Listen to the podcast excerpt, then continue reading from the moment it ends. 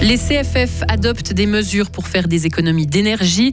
Les personnes en situation de précarité pourront acheter des produits de première nécessité dans un nouveau magasin Caritas à Bulle. Et puis, six semaines après avoir été élu à la tête du gouvernement britannique, Listrus démissionne. Le temps restera très nuageux demain avec des épisodes de pluie. Il fera au maximum de 15 à 17 degrés en pleine. La météo complète, c'est à la fin du journal. Un journal qui est présenté par Lauriane Schott. Bonsoir Lauriane. Bonsoir Maurizio, bonsoir à toutes et à tous. Il fera moins chaud cet hiver dans les trains. Après avoir réduit éclairage et chauffage dans les bureaux, les CFF annoncent aujourd'hui diverses mesures complémentaires pour économiser de l'énergie. Des mesures préventives qui ne doivent pas avoir d'impact sur les utilisateurs du réseau, Frédéric Antonin. Oui, les CFF vont déjà réduire de 2 degrés au maximum la température dans les wagons voyageurs quand c'est possible. Cela devrait leur permettre d'économiser 5 à 8 000 mégawattheures de courant entre novembre et février.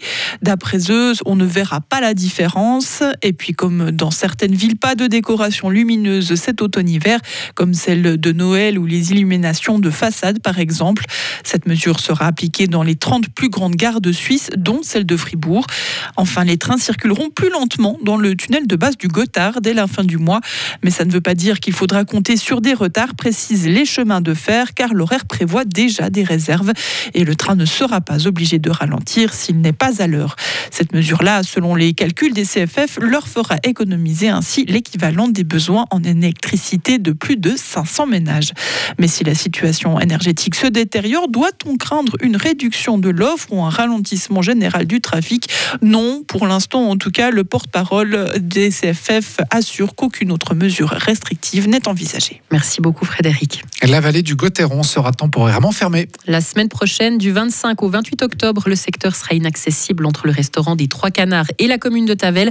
Des travaux d'entretien annuels y seront entrepris. Caritas veut ouvrir une nouvelle épicerie dans le sud du canton. Une année après l'ouverture du magasin en centre-ville de Fribourg, l'organisation humanitaire cherche des locaux à Bulle.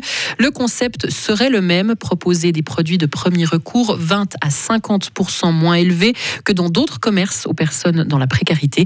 Patrick Mayer, président de Caritas Fribourg. L'épicerie à Fribourg fonctionne même mieux que prévu, ce qui est d'un côté pas réjouissant, mais qui nous pousse à mettre en route des démarches pour pouvoir le plus rapidement possible démarrer une épicerie à. L'idée, ce serait que dans le premier trimestre l'année prochaine, on puisse ouvrir une épicerie. On pense que nos usagers en auront grandement besoin au vu des challenges qui sont devant eux avec toutes ces augmentations. Pourquoi Bulle D'après les études de marché que nous avons fait au niveau des épiceries Caritas en Suisse, il faut un bassin de population d'environ 40 euh, 000 personnes pour qu'une épicerie puisse euh, fonctionner correctement. Donc, euh, logiquement, la deuxième région, quand on veut faire quelque chose sur Fribourg au niveau des épiceries, c'est le sud du canton avec Bulle. Et Caritas Fribourg va bientôt lancer une recherche de fonds pour la création de son épicerie à Bulle. 100 000 francs pour mettre en place l'infrastructure, puis 200 000 francs par année pour le fonctionnement. Et la précarité dans notre canton, on en parle plus largement aussi tout à l'heure dans Fribourg fait maison. Rendez-vous à 19h10 sur Radio FR et la télé. Les affaires sont bonnes pour Comet. Le spécialiste fribourgeois des rayons X basé à Flamat a réalisé un solide chiffre d'affaires de près de 165 millions de francs entre juillet et septembre. Un chiffre en hausse qui s'explique par l'augmentation des ventes. Et malgré les difficultés d'approvisionnement toujours présentes, Comet est confiant pour remplir ses objectifs fixés pour l'année 2022. À l'étranger, au moins 150 personnes, dont des femmes et des enfants, ont été tuées ces deux derniers jours dans des affrontements tribaux dans le sud du Soudan. Une huitantaine d'autres ont été blessées. Lundi, les autorités ont imposé un couvre-feu nocturne dans cette zone frontalière de l'Éthiopie, mais les violences ont repris malgré tout.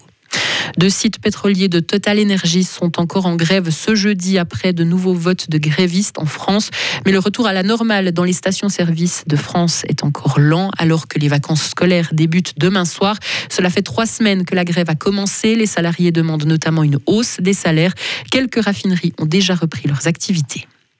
Et enfin, la démission de l'Istrus se ressent jusque sur les marchés financiers. La livre a pris de la valeur, elle a bondi de plus de 1% pour s'établir à 1,1 dollar, alors que fin septembre, elle était tombée à son plus bas historique.